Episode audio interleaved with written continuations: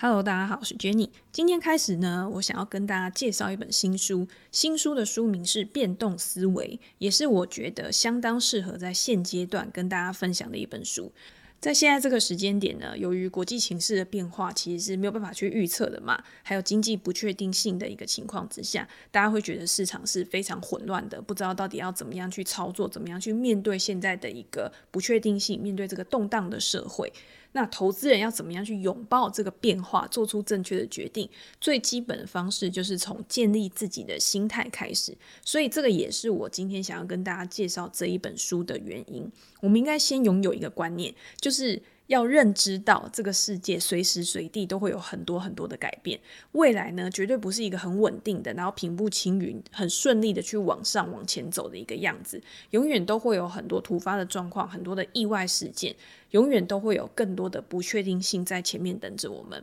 可是我们一开始啊，我们一出生所接受到的各种资讯，或者是长辈，然后老师给我们的一个教育，都可以告诉我们什么是一个普世的教条。也就是说，什么东西是确切的，什么东西是已经定好规矩的，我们就是去遵守就好了。我们人类的本能呢，也让我们习惯于去接受这些规则，忘记了应该要去突破框架，应该要有独立思考，然后去延伸思考的一个能力。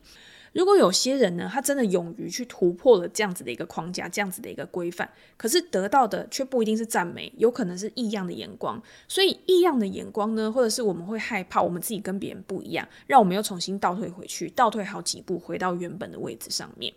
那有很多人会认为说，摆脱束缚是一件很勇敢的事情。我们可能会去羡慕别人，羡慕那些具有创新精神的人，或者是一些企业家，他可以去做出改变世界的事情，让我们的世界又进到下一个阶段，让我们的科技又变得更进步了。但是能做到这样子境界的，或者是能达到这样子成就跟目标的人，其实就没有几个嘛。而且。这些东西都是在他成功了之后，世俗才会给他一个掌声，才会去研究他说他到底是怎么成功的。可是中间辛苦的过程其实是没有人关心的。那有多少人是因为在这样子的过程当中，最后是失败了？结果世界上也都没有人知道到底有多少人去做过这些努力。其实他们也是很值得我们去敬佩，很值得我们去学习的一个对象。好，那大家会觉得说这些东西好像离我们很遥远嘛？毕竟我们可能就是一般人，我们就是一般的凡人而已。我们平常也没有什么远大的志向，我们也不一定要发明什么改变世界的东西。但是呢，其实接纳改变这件事情是每一个人都可以去做到的事情。有没有想过，就是在过去我们的人生阶段，不管你现在年纪是几岁，不管你有经历过任何的事情。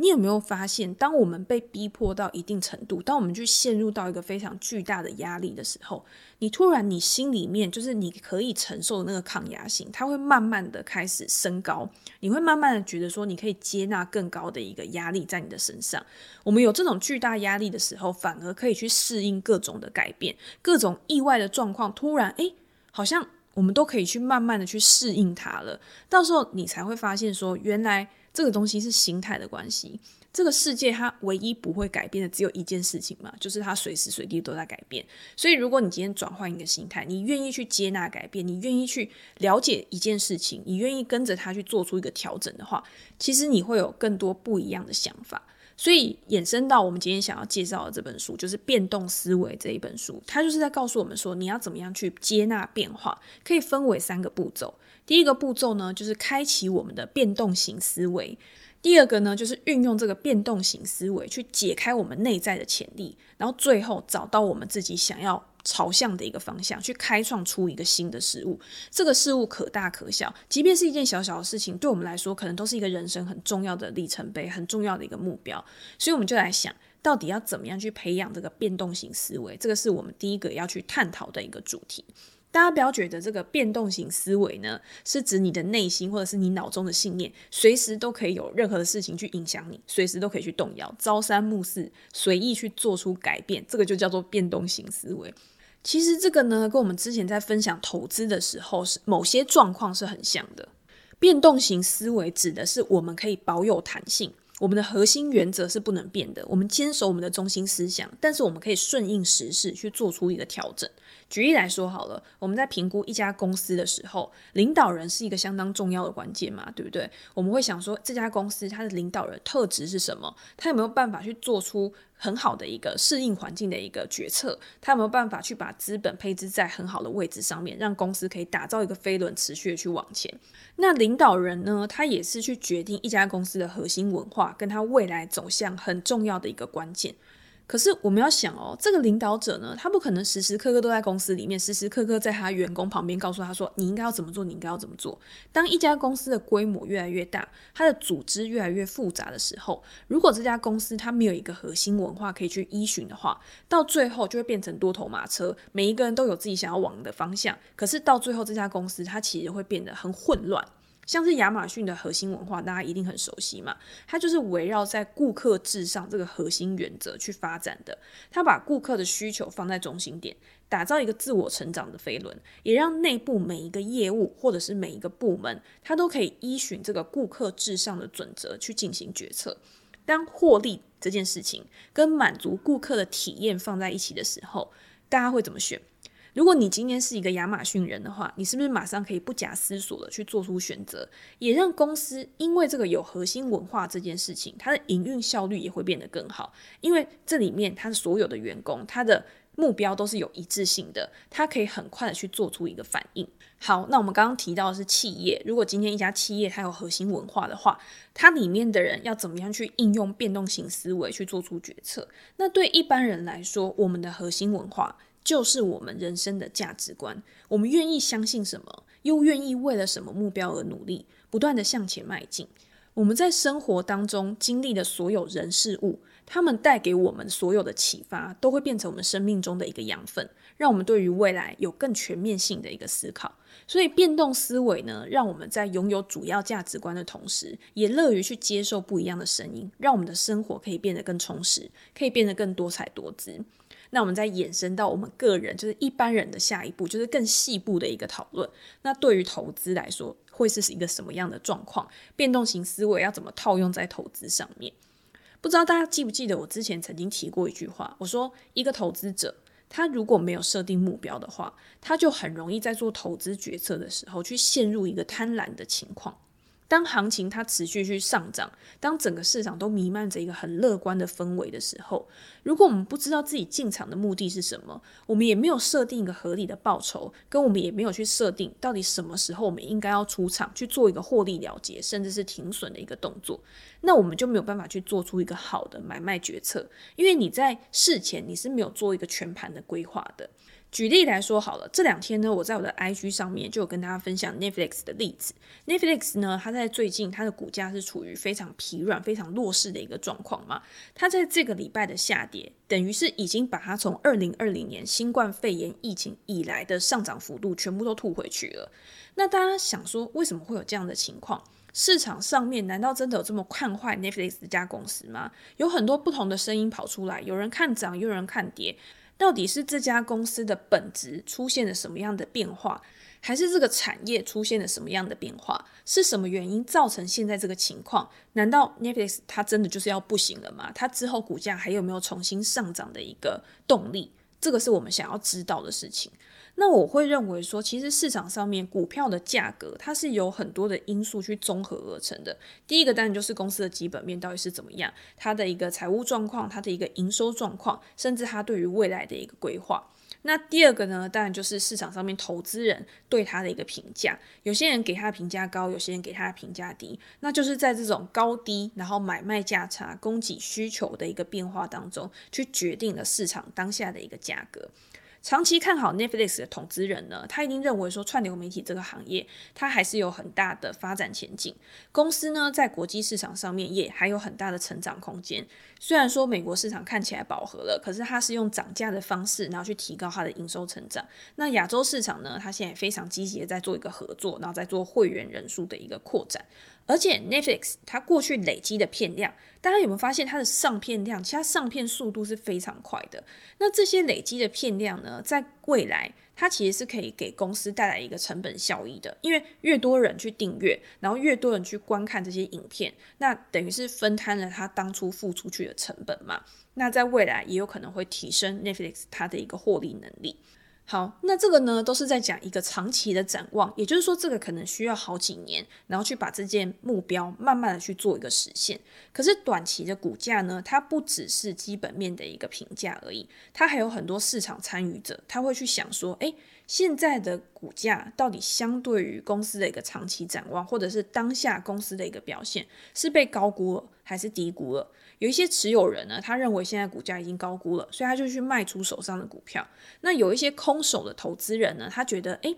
我可能可以再等待一个更好的价格，所以就算他是空手，他很喜欢这家公司，可是他也不会这么快的出手出价去买 Netflix 的股票。供给跟需求，我们刚刚有讲嘛，去决定了 Netflix 它当下的一个市场价格。短期的股价跟长期的展望中间，它是会有一个落差值的。这个落差值呢，它可能慢慢的放大，也有可能慢慢的缩小，就是要看市场上面投资人的信心、投资人的氛围，还有整个市场的一个氛围，整个一个概况，经济的一个复苏角度啊之类的。反正总体经济因素加上个体经济因素去集合而成，然后去引导投资人的一个行为。这个时候我们要去想的，我们如果想要去投资 Netflix 这家公司的话，我们要去想它的合理股价是多少。每个人他的合理股价，他设定的一定都是不一样的。还有，我今天想要去投资 Netflix 这家公司，我的目标是什么？我到底是要赚一个短期的价差呢，还是想要跟它的长期成长一起来获利？我可能想要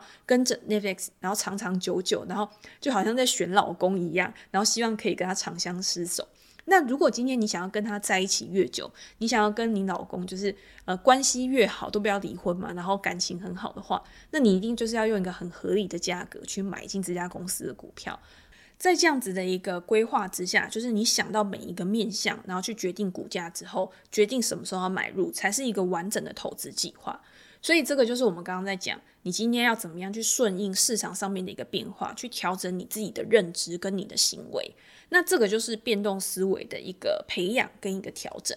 那我们现在在了解变动思维这件事情，就是这个概念之后呢，我们进一步想要再去讨论，到底要怎么样可以一步一步有纪律的，要说有纪律吗？好像不是，就是有方法的去达到这样子的一个能力。书里面提出了八个方法。他把这八个方法呢称为八种变动超能力。其实，在讲这个翻译的时候，觉得有点可爱，就是超能力。其实我觉得对啦，就是你去适应这个外在的环境变化呢，确实是一种超能力。因为这也不是一件很简单的事情嘛，对不对？你有的时候是要逆人性思考，然后去做出选择的。那这八种超能力到底有哪些？好，我们就一个一个跟大家分享。第一个就是跑慢一点，第二个是看见无形的事物。第三个是勇于迷途，就是迷路的那个迷途。第四个是从信任开始。第五个是明白所需，就是知道你到底要的是什么。第六个呢是打造多元的职涯。第七个呢是成为一个有温度的人，而且你可以去服务他人。第八个呢是放下未来。不知道大家听完这八个超能力之后，是不是也跟我一样，觉得这几个方式啊也很适合套用在投资上面？因为我一直认为，就是每一个人他的投资哲学，他绝对绝对是反映了这个人的人生价值观。我不知道大家年纪是不是跟我差不多，就是我很喜欢以前一部很老很老的港片，叫做《哩咕哩咕新年财》嘛，梁咏琪跟那个刘德华一起演的。那在里面呢，梁咏琪她就是这个爆的应该没关系吧？这么老的片，梁咏琪在里面就是演一个脾气很坏的空姐，然后她每次跟刘德华。就是她的男朋友妈妈在打牌的时候，因为她就脾气很坏，她只想赢钱而已，所以她只要一输钱，她就是非常的疯狂。那刘德华就是想要慢慢的去训练他这个打牌的个性，因为他认为说，如果今天一个人牌品好的话，他的人品就一定会好。这个呢就烙印在我的心里面，我就会觉得说，一个人如果投资啊做得好的话，他的人应该也不会太差。所以你今天慢慢的去培养你的投资思维，你去建立好一个投资哲学之后，这个东西是会反映在你的人生价值观。你在做每一个选择的时候，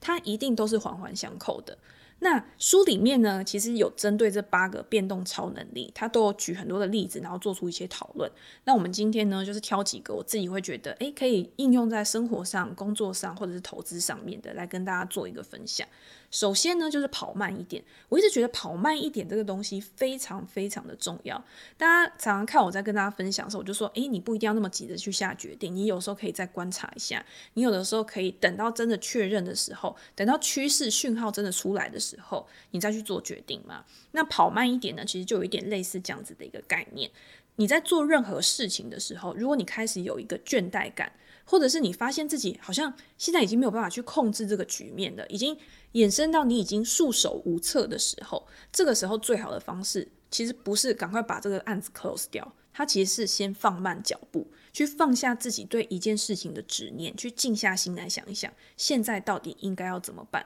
在现阶段，投资市场波动加大，这个就是非常当下的这个情况嘛。很多的投资人呢，他就看到自己手上的持股持续去下跌。如果这个呢，是你当初没有规划好，你只是跟风，然后跟着别人买的时候，现在有可能会发生几种情况。第一个就是陷入到一个损失麻痹的心态。像那天我记得 IG 有一个人回我，很好笑，他说他现在的停损就是设在股价跌到零的时候，也就是说他现在就是完全不想再去看股票，然后也不想管它到底跌的怎么样，我就是相信这一家公司未来会重新向上嘛。那我觉得这个也是一个方法。你如果够了解自己，然后够看好这家公司，你撑得。过去现在这个动荡的时机的话，到最后你有可能还是可以达到你原本设定的目标。但是最怕的就是那种他不了解自己，他不知道现在到底要怎么办。结果当他真的忍不住卖掉股票的时候，他刚好就是卖在最低点。如果今天会让你有这种损失麻痹的心态，或者是你的持股让你晚上已经完全就是睡不好，每天都在担心，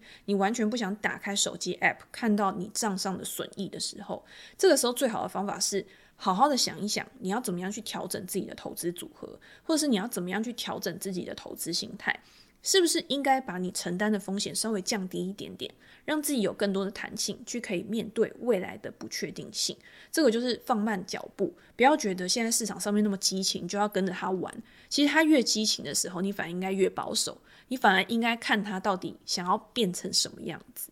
那这也让我想到，我前两天有跟朋友聊天，他就说。现在的盘真的完全看不懂，一下乌俄战争，然后一下又要面对联总会升息，到底盘势会怎么走，完全就是没有办法预测。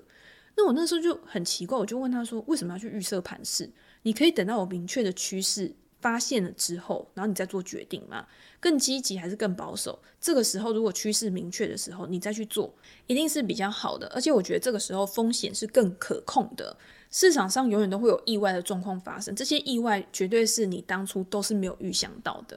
那我那朋友也很好玩哦，他就跟我说，不预测盘势要怎么赚钱？不是就是要预测得很准，然后你才有办法赚到钱吗？我那时候听到的时候觉得很意外，就是我以为大家都会有这个观念，就是对我来说，投资跟交易这件事情本来就不是靠预测在赚钱的嘛，而是你要怎么样让自己去掌握更高的确定性。你今天有更好的一个胜率，有更好的一个期望值的时候，你去做出决定，才可以为你带来比较好的获利。所以那时候回他的答案是说，我觉得去预测盘势是不可能的一件事情，因为盘势是你没有办法去掌握的。可是我们可以去掌握我们自己的行为，我们对我们自己的行动是有自主权的。我可以决定我要买或是不买，我可以决定我要不要卖出。这个东西主控权是掌握在我的手上的。所以在投资市场上面呢、最重要的是，我们应该要去配合盘势做调整，而不是去预测。因为当你预测的时候，你是希望盘势来配合我们，而不是我们去配合盘势。可是大盘它为什么要去配合你？对不对？所以这东西是很奇怪的一件事情。那当市场上面的不确定性越来越高的时候，其实你在行动上面反而应该更保守。我们刚刚其实已经讲过了。然后当趋势更明确的时候，你在行动上面就可以转趋更积极。这个也是我自己的做法。所以我每次在跟大家分享的时候，其实大家会觉得说：“诶，你好像都一直讲重复的东西，你好像就是老调重弹。”可是道理是一回事，你实际的执行又是另外一回事。所以每次在讲的时候，其实我也是在提醒我自己，就是你一定要这样做，你一定要这样做，因为习惯是慢慢养成的。然后这个习惯也有可能因为你不去遵守，然后慢慢的它又变成不是习惯了。然后你没有这个反射动作的时候，其实对投资或者是交易来说，没有纪律其实是一件不太好的一件事情。而且这个还可以衍生到，就是我之前也常跟大家分享技术分析啊、股价形态的一个判断嘛。那个时候我都会跟大家讲说，技术分析是拿来确认的，而不是拿来预测的。诶，这边可以跟大家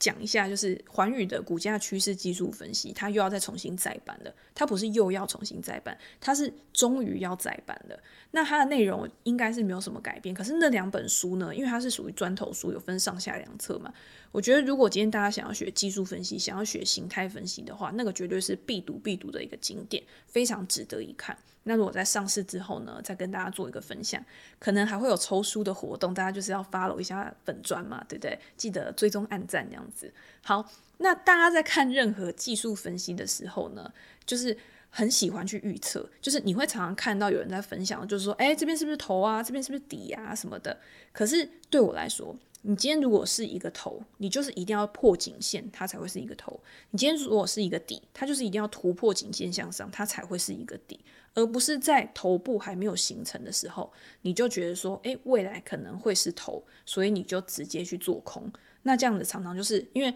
头部的颈线也是一个压力嘛。如果今天压力有撑的话，哦，不对，是支撑，支撑有撑的话，它又重新往上，其实这个头部它就是不确认，然后它也没有办法去代表一个任何的特别意义。所以这个时候呢，你等确认的时候再出手，其实都还来得及。就像华宇，其实如果你去看它其他跟技术分析相关的书，其实大体上它的内容都是差不多的，它都会告诉你说要怎么样去确认。那确认之后呢，它可能会有一些什么样的特征？那这些特征呢，其实都是具有一些规律性的，不一定是百分之百，但是它是有一个惯性的。那这些惯性你可以掌握到的时候，你可以有一个更好的风暴比的一个控制，然后也可以给自己多一点时间来思考。那投资跟交易就是这样子，就是。永远都不用抢快，因为精准比快还要重要。今天如果你不快，但是你够精准的话，你赚的钱一定比快，但是不精准还要多。好，我们这边好像讲太多了。反正就是在我们思考的过程当中呢，就是会有很多不一样面向的东西嘛。然后你要针对这些不同的面向，然后去试想每一种可能性。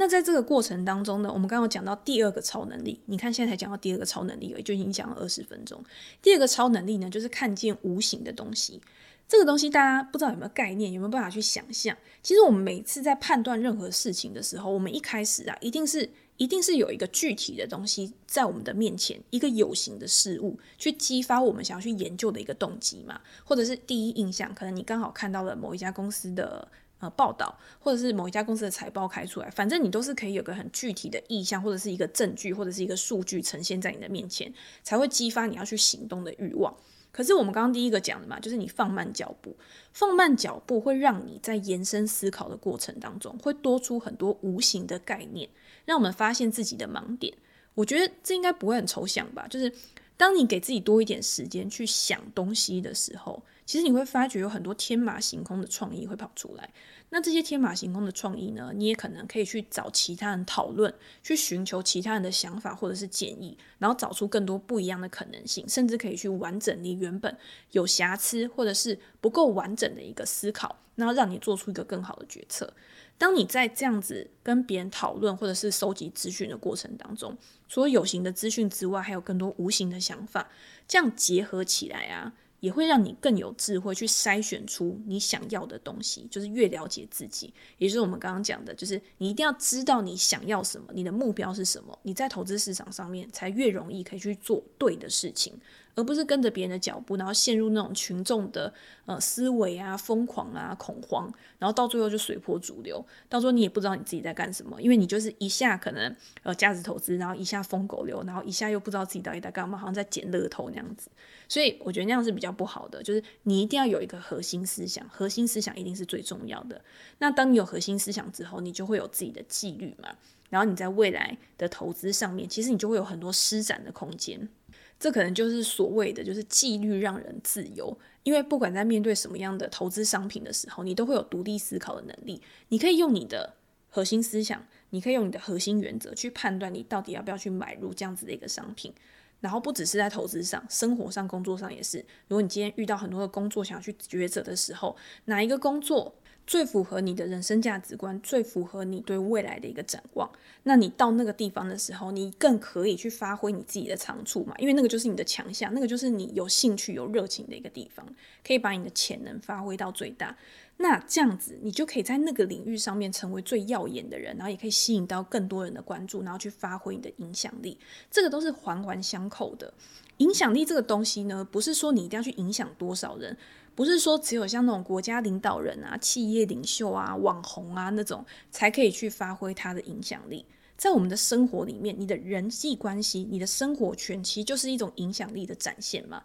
怎么样去跟别人相处，怎么样为自己创造出更多的价值，还可以为其他人去创造出更大的价值，这个也是一种影响力，可以让你对周遭的人或者是更广大范围的人做出贡献的时候，其实这就是一种影响力去散发出来的一个意义。好，那我们刚刚聊了很多培养变动思维的方式，甚至已经讲到就是你要怎么样去发挥你的影响力，在你的人际关系里面呢，去。创造出额外的价值，拥有变动思维真的会变成一件很美好的事情。但是，当然有些东西就是很美好的东西，它要达到的时候，一定不是这么简单的嘛。它可能中间还是会遇到一些困难啊，或者是挫折的时候。那这个时候我们要怎么样去克服？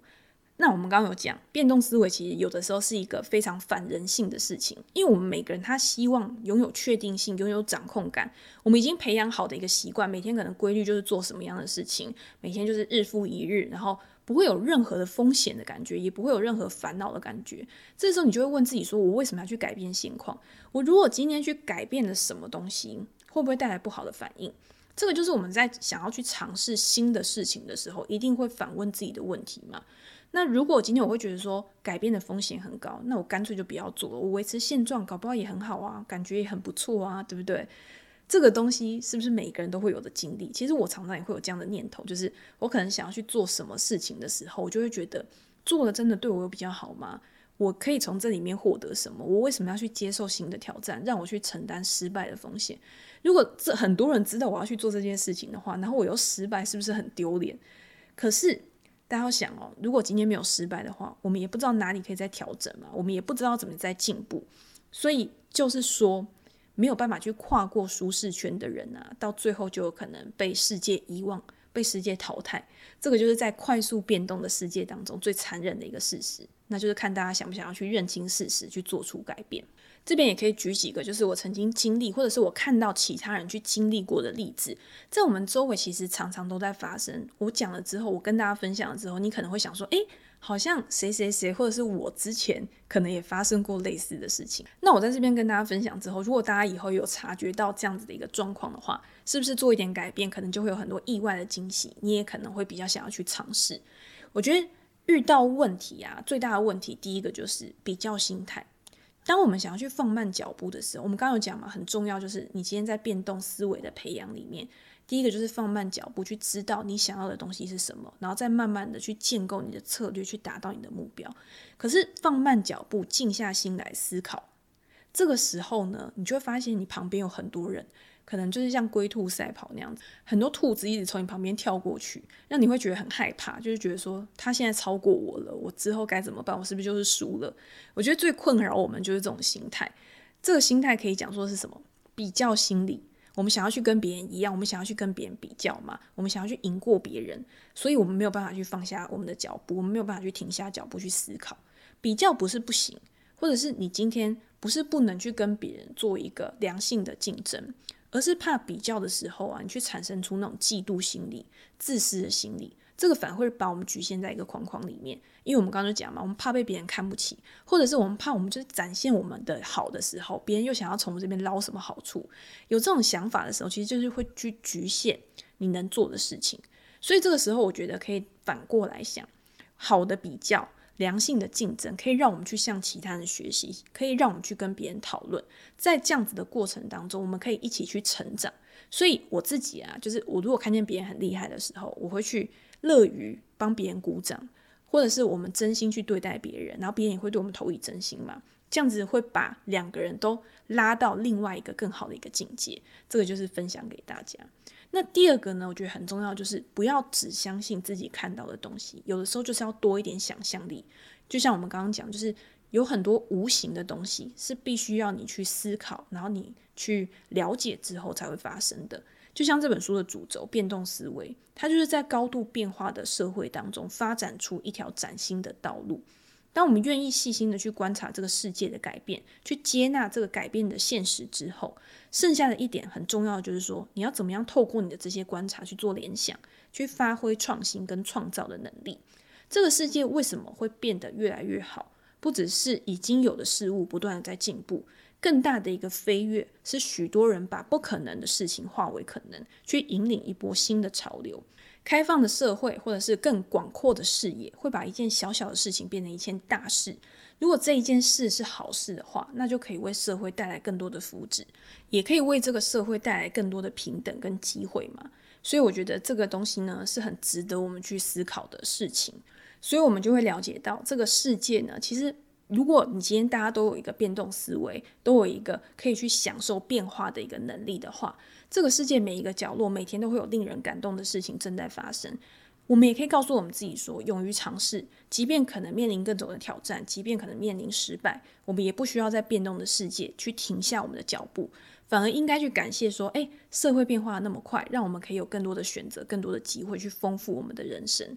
就如同在投资市场，就是最后我们其实还是在拉回到投资上面嘛。当我们在面对到不确定性大，然后营运表现可能它波动也很大的公司，跟那种前景它不确定性很小、营运很稳定的公司，会带给我们意外巨大报酬的公司，通常都是那种不确定性比较大，然后变化比较大的公司嘛。也就是说，市场可能在当时对公司没有信心，然后风险更高一点的公司，它给我们带来的意外的惊喜，其实是会比较高的。可是这个也不代表就是说，哦，我拿到钱我就直接 all in 在这些公司上面。今天拥有变动思维是，你还是有一个核心的思想。如果我们有经过审慎的评估、审慎的思考，去了解自己的性格跟风险承受度，把资金做一个妥善的分配，根据自己的目标去打造一个多元的资产组合，相信在可见的未来，即便投资市场上面仍然跟现在一样没有办法预测，持续的大幅的变化。我们也可以稳步向前去累积我们的财富，也可以在我们有能力的同时去做出更多的分享，